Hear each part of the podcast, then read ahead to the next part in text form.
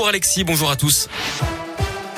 Il y a là une ouverture officielle de la campagne pour l'élection présidentielle. Aujourd'hui, les candidats étaient particulièrement présents ce week-end, à deux semaines exactement du premier tour. Ce sera le 10 avril. Jean-Luc Mélenchon était à Marseille, tandis qu'Éric Zemmour et Yannick Jadot tenaient leur meeting à Paris. Le premier place du Trocadéro, le second au Zénith. Hier, Jean Lassalle a lui fait une rapide escale dans le Rhône. Il sera présent dans l'un aujourd'hui. De son côté, Philippe Poutou, lui, était à Clermont-Ferrand. Attention sur les routes avec des travaux qui vont avoir lieu sur le, sous le tunnel de Rive de Gier dans la Loire cette semaine. La 47 sera fermée à la circulation dans le sens Lyon Saint-Etienne entre l'échangeur numéro 11 Rive de Gier et l'échangeur numéro 12 Lorette. Ce sera toutes les nuits jusqu'à jeudi de 20h30 à 5h. Concernant la nationale 88 à hauteur de Saint-Chamond, en raison du nettoyage d'un mur, la voie de droite sera neutralisée dans le sens Lyon-Saint-Etienne à partir d'aujourd'hui jusqu'à jeudi de 9h à midi. Le coup d'envoi du procès du meurtre de Montréal-Lacluse dont là une postière avait été tuée il y a 13 ans. La victime, mère de deux enfants et enceinte de 5 mois au moment des faits, avait succombé à 28 coups de couteau. Un temps soupçonné dans cette affaire, l'ancien acteur Gérald Thomasin, César du meilleur espoir en 1991 et depuis porté disparu. Un suspect dont l'ADN avait été retrouvé sur les lieux du crime ni les faits. C'est lui hein, qui comparaît aux assises de l'un à partir d'aujourd'hui. Le verdict est attendu le 4 avril prochain. Dans l'actu également, les suites du grave accident sur l'A75 dans le Puy-de-Dôme samedi soir.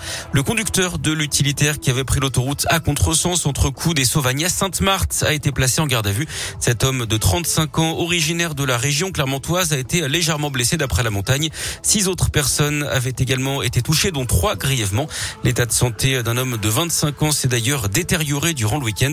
Son pronostic vital est engagé. Les analyses toxicologiques prélevées sur le conducteur qui avait roulé à contresens seront connus dans la semaine. Détention à Rieux-la-Pape, près de Lyon, samedi soir. La police a dû intervenir à trois reprises. Au total, six policiers ont été blessés dans des affrontements avec des bandes de jeunes. Le point sur la situation en Ukraine. Kiev dit réfléchir à la question de la neutralité de l'Ukraine, élément central des négociations avec la Russie. Une nouvelle rencontre entre les deux camps est d'ailleurs prévue aujourd'hui en Turquie.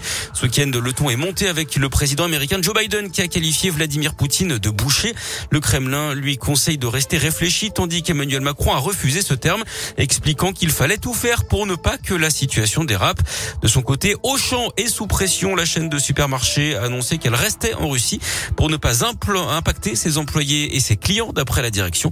Le groupe qui réalise 10% de son chiffre d'affaires là-bas. La diplomatie ukrainienne appelle au boycott de ses magasins. On termine par du sport, du foot et cette très belle performance d'un club de la région qualifié pour la finale de la Coupe de France. Le club féminin 10 heures dans l'Allier qui a battu le FC Nantes de buts Exploit pour les Iseriennes qui jouent en division 2. Elles affronteront le PSG en finale. Ce sera le 15 mai prochain.